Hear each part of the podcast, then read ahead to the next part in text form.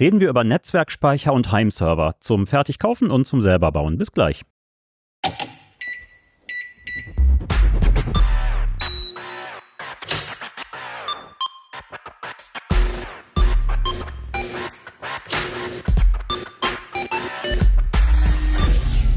CT Uplink. Moin und hallo zum CT Uplink. Es ist Samstag, der 3. Februar 2024. Mein Name ist Jan Schüssler und heute geht es um NAS, also Netzwerkspeicher. Sowohl als fertige Boxen mit zwei Schächten, als auch in der ganz flexiblen Variante als selbstgebauter Heimserver. Bevor wir loslegen, kurzes Wort von unserem Sponsor. Werbung. Bits und Bytes sind deine Welt? Du möchtest dich beruflich weiterentwickeln? Wir bei Straßen NRW bieten IT-Expertinnen und Experten einen zukunftssicheren Job in einem innovativen Arbeitsumfeld. Freu dich auf spannende Projekte, eine attraktive Vergütung und optimale Entwicklungsmöglichkeiten. Komm jetzt aufs nächste Karrierelevel und bewirb dich. Alle Jobangebote findest du auf straßen.nrw.de slash Karriere. Straßen NRW. Wir machen Straßen fürs Leben. Für unser heutiges Thema habe ich zwei Gäste im Studio. Ernst Ahlers hat vor kurzem vier NAS-Boxen mit zwei Schächten und mit x86-Prozessoren getestet. Moin Ernst. Moin Jan. Und von Christoph Windeck gibt es in der aktuellen CT-Ausgabe 3 2024 einen Bauverschlag für einen Heimserver. Moin Christoph. Hallo. Ernst, gibt es überhaupt noch nennenswert NAS-Boxen mit ARM-Prozessor? Ach klar, ähm, das ist so die Einstiegsklasse bei diesen Geräten. Äh, wenn man besonders günstigen Datentümpel braucht und keine großen Serverfunktionen braucht. Die ARM-Prozessoren darin sind auch nicht so schlecht. Also man kriegt die Daten flott rein und raus.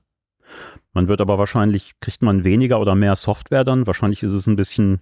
Es ist, also wenn man ein bisschen zusätzliche Software über Container bereitstellen will, dann muss man sehr aufpassen. Diese Geräte haben oft relativ kleinen Hauptspeicher, so ein Gigabyte ist dann das Maximum.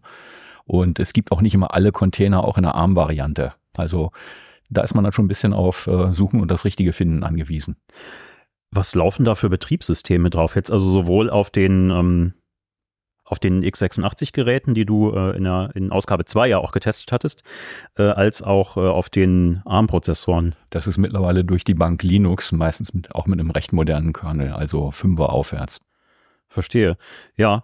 Ähm, wie ist das mit der Performance, die Leistungsdaten dieser x86 NAS? Wie viel RAM hat sowas? Oh, die gibt's ganz verschieden. Also Basisausstattung sind zwei Gigabyte und das geht dann auch auf bis acht. Manchmal ist der RAM fest eingebaut und man kann ihn nicht erweitern. Aber oft kann man auch zusätzlich dazu stecken und dann bis auf 32 Gigabyte aufrüsten. Das ist dann schon Serverqualität. Wie sieht das aus mit äh, den Prozessoren? Kann man die austauschen? Nein, die sind alle mehr oder weniger fest auf die Platine gelötet. Da kann man höchstens mal, wenn man bastelwütig ist, den äh, Lüfter austauschen, aber auch das würde ich lassen. Hat ja auch mit der Gewährleistung zu tun. Ja, okay, gut. Äh, und an Schnittstellen habe ich wahrscheinlich zwei Gigabit LAN-Ports an jedem. Es variiert wieder mit den Geräten. Also die ganz einfachen haben eine einfache Gigabit-Schnittstelle. Die besseren haben dann zweimal zweieinhalb Gig. Haben, haben die Dinger eigentlich WLAN? Äh, findet man eigentlich nicht. Gibt es als Option, man kann manchmal so einen USB-Stick dran stöpseln, aber das ist meistens die weit schlechtere Lösung, als das Ding per Kabel direkt an den Router zu stecken. Ich habe mich ja gefragt, ob man da eigentlich auch äh, ein eigenes Betriebssystem installieren kann. Also wenn es ein x86-Prozessor ist, hätte ich gesagt, ja. dann müsst ihr eigentlich auch ein Linux beliebiges installieren Prinzipiell können. ja. Besonders einfach macht das ein Hersteller, TerraMaster. Da steckt beim Initialisieren holt er das von einem internen USB-Stick. Den kann man abziehen. Und da die Geräte inzwischen auch alle einen HDMI-Port haben, hat man einen kleinen PC oder einen kleinen Server, wo man dann auch selber ein Linux drauf zaubern kann. Also das Betriebssystem selber liegt gar nicht auf den Festplatten. Es wandert beim Installieren dahin. Okay, das, ja, das ist eine kreative Lösung, okay. Das heißt, wenn ich die ausbaue, ist es trotzdem nach wie vor startet es in einer. Also bei denen ist es am einfachsten. Bei anderen ist zum Beispiel dieses Initialisierungssystem auf einem eMMC-Speicher intern. Den kann man nicht abziehen.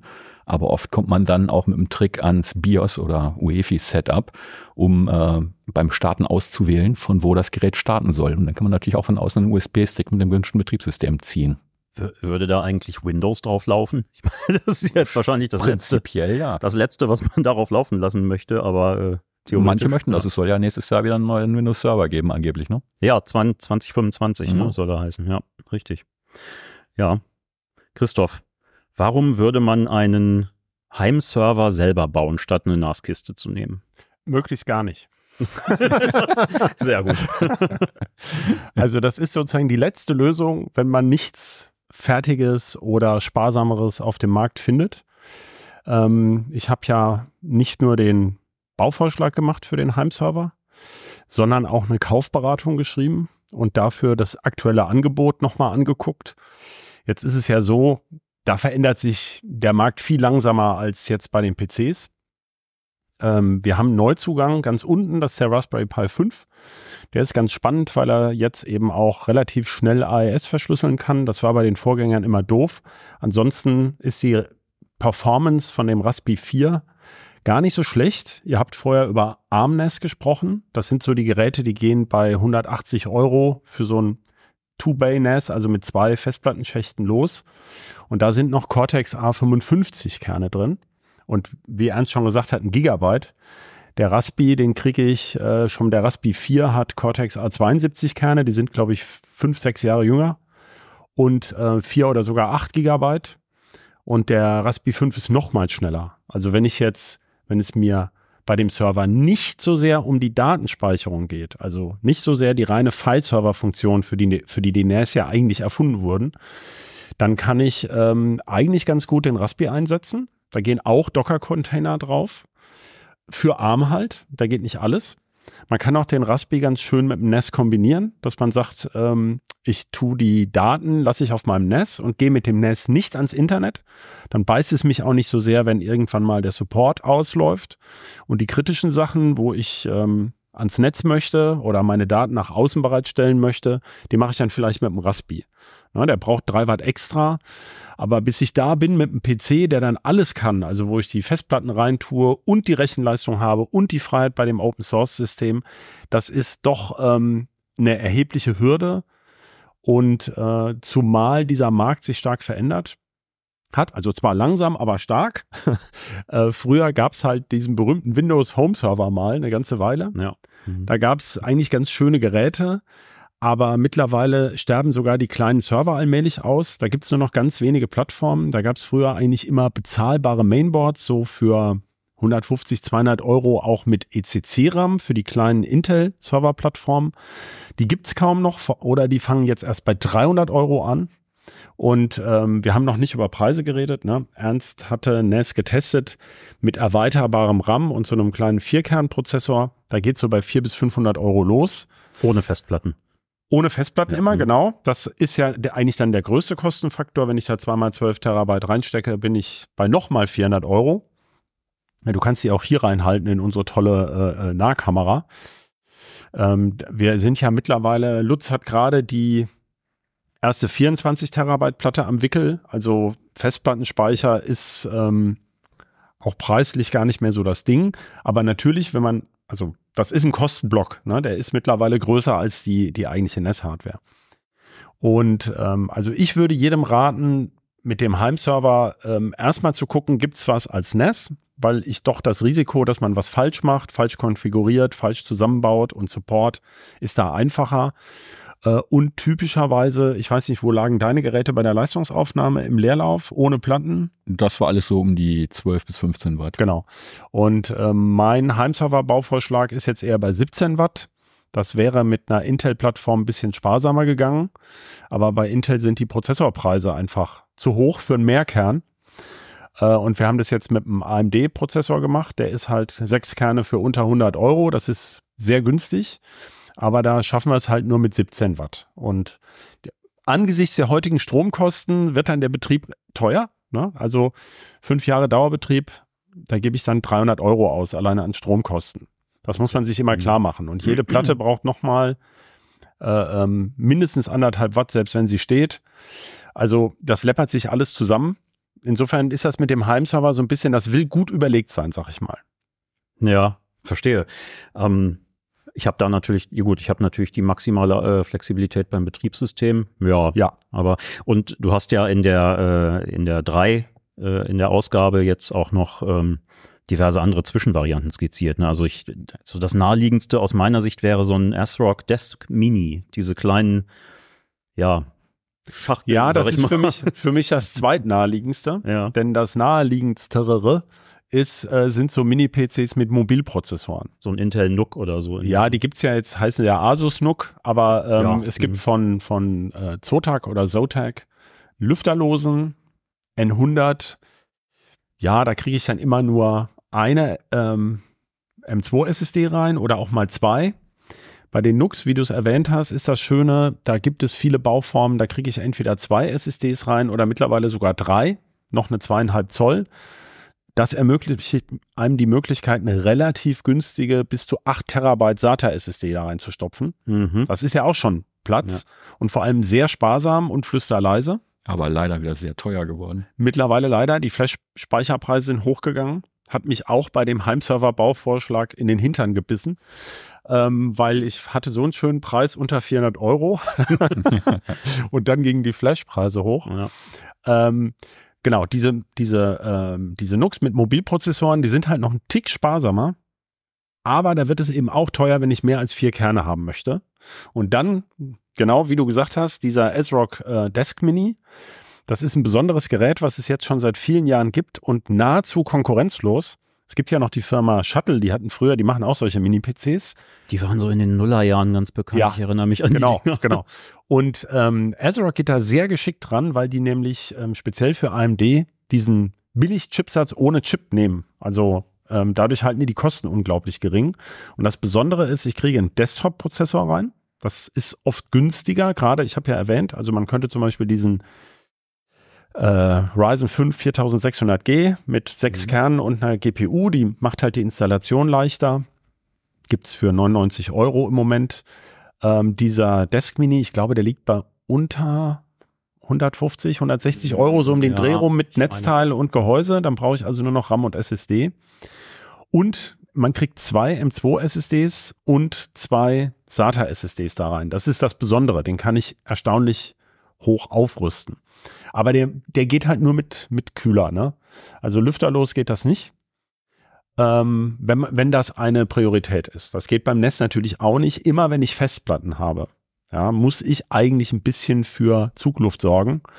Denn ähm, diese, also diese modernen, wir reden ja, also auch der Festplattenmarkt hat sich über die Jahre gewandelt. Äh, wir haben früher mal diese 5400 Tourenplatten empfohlen für Nest, die besonders leise laufen. Die gibt's im Grunde nicht mehr. Also die gibt es zwar noch, aber eigentlich glaube ich nur bis 8 oder 10 Terabyte. Und da ist aber schon der Sweet Spot beim Preis drüber. Also für eine 8er zahle ich dasselbe für, für eine 12er. Und für die angeblich leiseren Platten zahle ich mittlerweile erhebliche Aufpreise. Und insofern ist das für, ein, für Privatbastler wird das immer unattraktiver. Wir haben ja früher mal diese Nestplatten auch empfohlen, da sind wir mittlerweile auch von weg und sagen, diese Serverplatten, die sind es einfach, der ganze Festplattenmarkt konzentriert sich ja quasi nur noch auf diese Serverplatten. Alles andere ist ja, sind uralte Designs, also da hat sich eben manches geändert. Ich verstehe. Der X300, der kleine S-Rock ist doch auch, das ist der, der ab der 5000er AMD-Generation dieses krude Problem mit dem Stromsparmodus, äh, mit dem, mit dem äh, Standby-Modus hat, ne? Der äh, geht nicht in den Standby, wenn du ihn, Du meinst jetzt in ein Suspentoram oder so? äh, das ist das Pantoram, ja, genau, ja, aber das will man beim Server ja typischerweise sowieso nicht. Also Sagen, das ähm, wäre ja nicht das Hindernis genau. dann eigentlich, wenn der, ja. Genau, also da mit Stromsparfunktionen, also wir werden das immer wieder gefragt mit Wake und LAN und ähm, also ja, das kann man machen. Man kann ein paar Stunden Betriebszeit rausschneiden, aber dieses Wake on LAN ist so wackelig ähm, und man muss es doch geschickt konfigurieren, äh, damit es zuverlässig funktioniert. Also wenn es funktioniert, ist schön, aber bei einer, bei einer modernen Plattform das hinzukriegen, ist ein bisschen nervig. Einfacher ist es, nachts vier Stunden abzuschalten und zeitgesteuert wieder aufzuwachen. ja. Hm. Das ist aber nur eine Option, wenn du keine Serverdienste betreibst, wie zum Beispiel eine eigene Nextcloud, worüber sich Geräte auch nachts mal synchronisieren. Ne? Genau. Muss man im Hinterkopf haben. Dann ist es schlauer, wenn du Platten einsetzt, dafür zu sorgen, dass der Plattenstandby zum Beispiel nach einer Stunde zuschlägt. Ja, Das der ist ganz auch wichtig, auch, einiges. bei NES, genau. Wie ist das mit der Performance? Ist so ein Heimserver in zum Beispiel der Konfiguration, wie du sie vorgeschlagen hast, ist das schon spürbar schneller als die Kisten, die Ernst neulich getestet hat? Das hängt bei Servern ganz vom Dienst ab. Also die meisten Serverdienste sind nicht performancekritisch, was die CPU-Kerne Mhm. ähm, betrifft. Also die kommen mit diesen, in diesen NAS stecken ja keine normalen Core-Prozessoren. oder auch keine Ryzens, sondern ähm, also es gibt eins mit dem Ryzen embedded, aber das ist eigentlich ein anderer Kern. Das, was wir früher mal Atomcellerons genannt haben. Ja. Also diese Mhm. abgespeckten Kerne sind da drin und die reichen eigentlich aus. Beim Server, bei einem richtigen Server hat man ja hunderte Nutzer drauf zum Beispiel. Und bei einem NAS hast du ja normalerweise nur ein oder zwei Personen, die gleichzeitig einen Dienst nutzen. Und dafür sind die good enough, sag ich jetzt mal. Problematisch wird's dann Container, da brauche ich vor allem RAM. Ähm, oder mehr Kerne. Also wenn diese meistens bei Privatleuten tun diese Container ja genau nichts die meiste Zeit. Die sind einfach nur da. Und wenn nicht wirklich konkurrierend gearbeitet wird, dann reicht es auch. Es gibt aber, wir haben einige Leser, die wollen zum Beispiel privat mit vielen virtuellen Maschinen rumhampeln, wollen sich da was beibringen mit, mit VMware oder mit, mit Kubernetes, also richtig Container was tun lassen und dann hättest du gerne mehr CPU-Kerne, auch logische Kerne oder auch viel RAM, zum Beispiel mehr als 32. Also da liegt eigentlich eher der Punkt, nicht so sehr in der Performance der einzelnen Kerne. Ja. Ich schau grad mal, du hast ja noch ein paar andere Varianten aufgelistet, ne, wie man, wie man sich seinen eigenen Server. Ach doch, da ist sie ja. Die Zotac-Box, genau. Genau. Und der, das ist schon ein Asus-Nook dann wahrscheinlich. Nein, nein, das ist noch ein Das älterer, noch ein genau. okay. Dann hatten wir ja auch dieses komische Ding, vielleicht, also ähm, dieser Odroid, ähm, den hatten wir im Heft 7 letzten Jahres, glaube ich mal. Das ist auch so ein Celeron. Das ist eine koreanische Firma. Die machen im Grunde so eine Art Wolpertinger aus NUC und Mini-ITX. Also das ist ein nacktes Board, Mhm. Ähm, wo eben so ein, ich sage jetzt mal, NES-Prozessor drauf sitzt in x86 mit zwei Speichermodul-Slots, wo Intel immer sagt, die können nur 16 Gigabyte, aber sie können eben bis zu 64. Und ähm, ähm, damit kann man sich eben auch so einen kleinen Heimserver bauen und die haben so komische, ich sage jetzt mal, Gehäuse. Ähm, das sind einfach sieht- Pertinax-Platten oder sowas Ja. genau. Die steckt man zusammen. Eine total skurrile Ko- Konstruktion. Aber man kriegt äh, zwei Platten rein und einen, einen äh, drehzahlgeregelten Lüfter. Also eigentlich ist das ein ganz witziger Aufbau, wenn man eh nur basteln möchte. Man kommt aber eben, und das ist das Problem, man kommt mit diesen Selbstbauteilen kaum unter diese ähm, preiswerten NES. Und wie Ernst vorhin schon gesagt hat, die Firma TerraMaster, ja, da sind immer relativ alte Prozessoren drin, obwohl die gerade eine neue Serie mit ganz aktuellen Prozessoren angekündigt haben, die dann aber auch teurer ist. Aber ähm, da kommt man eigentlich ganz gut hin, hat ein schönes Gehäuse dabei, hat ein Netzteil dabei, ähm, denn das ist ja immer so ein bisschen die Lebenslüge beim Raspi, ne? kostet 30 Euro und dann will ich aber noch eine, ähm, ein Netzteil und ein Gehäuse und dann, ach, jetzt brauche ich doch einen Kühler und so. Da läppert sich's auch zusammen. Ja, der Raspi, der dann plötzlich dreimal so viel kostet, gefühlt. Ganz schnell geht das. Gerade jetzt, wenn Ja. man auf dem Raspberry 5 zum Beispiel eine M2 SSD einsetzen möchte mit einer höheren Kapazität, dann sind wir ja auch wieder bei, man hat dann ruckzuck 200 Euro für mal eben schnell rumspielen ausgegeben. Das ist halt auch blöd. Ja. Lass uns mal kurz für unseren Sponsor unterbrechen. Werbung. Bits und Bytes sind deine Welt? Du möchtest dich beruflich weiterentwickeln? Wir bei Straßen NRW bieten IT-Expertinnen und Experten einen zukunftssicheren Job in einem innovativen Arbeitsumfeld. Freu dich auf spannende Projekte, eine attraktive Vergütung und optimale Entwicklungsmöglichkeiten. Komm jetzt aufs nächste Karrierelevel und bewirb dich. Alle Jobangebote findest du auf straßen.nrw.de slash karriere. Straßen NRW. Wir machen Straßen fürs Leben. Da sind wir wieder. Da sind wir wieder. Oh, äh, ja, Moment, nee, Moment, jetzt. Äh, Wir waren beim Raspi und den, den Raspi-Kosten, die sich, äh, wie soll man sagen, auf wundersame Weise immer erhöhen. Man denkt, ach, ich krieg den irgendwie für ähm, 60, 70 Euro und dann kommt dann noch erhebliches Geraffel hinzu. Vielleicht sollten wir noch mal auf das Thema Performance eingehen. Die Frage steht Gerne. ja im Raum. mit, äh, mit Raspi oder mit. Äh, generell mit NAS. Ich meine, wir müssen noch das Thema aufrollen. Äh, Heimnetz. Was gibt das her? Wenn du nur ein Gigabit Ja, Heimnetz hast, Richtig. das schaffen die alle locker. Mhm. Wie ist das denn mit einem NAS eigentlich oder auch mit einem Heimserver in meinem ganz normalen Heimnetz, wo ich eine Fritzbox habe und wahrscheinlich nur Gigabit LAN und die meisten Geräte auch einfach per WLAN angebunden? Also da machen die Geräte, die wir hier getestet haben und äh, der Server, den Christoph zusammengestöpselt hat, nur ein leises Lächeln. Äh, ein Gigabit LAN reizt immer aus. Das sind 115 Mbit pro Sekunde. Ungefähr die Hälfte dessen, was die Platten hergeben. Und äh, da lächeln die Prozessoren nur. Wenn du ein bisschen aufrüstest, hast zweieinhalb Gigabit Ethernet schon verteilt, ähm, bist du gut an die Platten angepasst, aber auch das reizt die kaum aus. Also performancemäßig muss man sich da keine Gedanken machen. Was bei zwei der getesteten NAS in Ausgabe 2 interessant war, die bieten sogar Einbauschächte, wo man eine schnelle Netzwerkkarte für 10 Gigabit reinkriegt. Dann muss man sich natürlich auch entscheiden, ähm, die Dinger mit äh, SATA-SSDs zu bestücken, damit man wenigstens auf 500 MB pro Sekunde kommt. Ja, und ich muss dann ja auch das passende Netzwerk überhaupt, dies, die Infrastruktur Ja. in meinem Zuhause Du haben. brauchst dafür. natürlich einen entsprechend schnellen Switch und auch in den PCs die entsprechend schnellen Karten. Da möchte ich nochmal an den Stromverbrauch erinnern. Mhm. Da darf man sich nicht vertun. So eine Nein. 10 Gigabit Ethernet-Karte braucht schnell mal 5, 6 Watt, wenn sie nichts tut.